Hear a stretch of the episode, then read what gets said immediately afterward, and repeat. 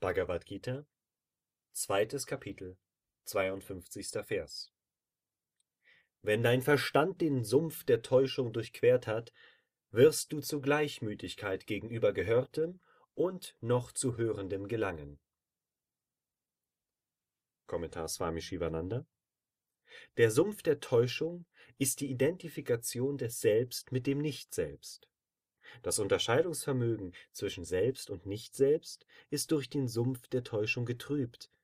Der Geist richtet sich auf die Sinnesobjekte, und der Körper wird für das reine Selbst gehalten. Wenn dein Geist rein wird, erlangst du Gleichmut gegenüber bereits Gehörtem und noch zu Hörendem. Sie erscheinen dir dann nutzlos.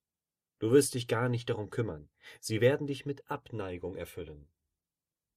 Vergleiche Kapitel 16, Vers 24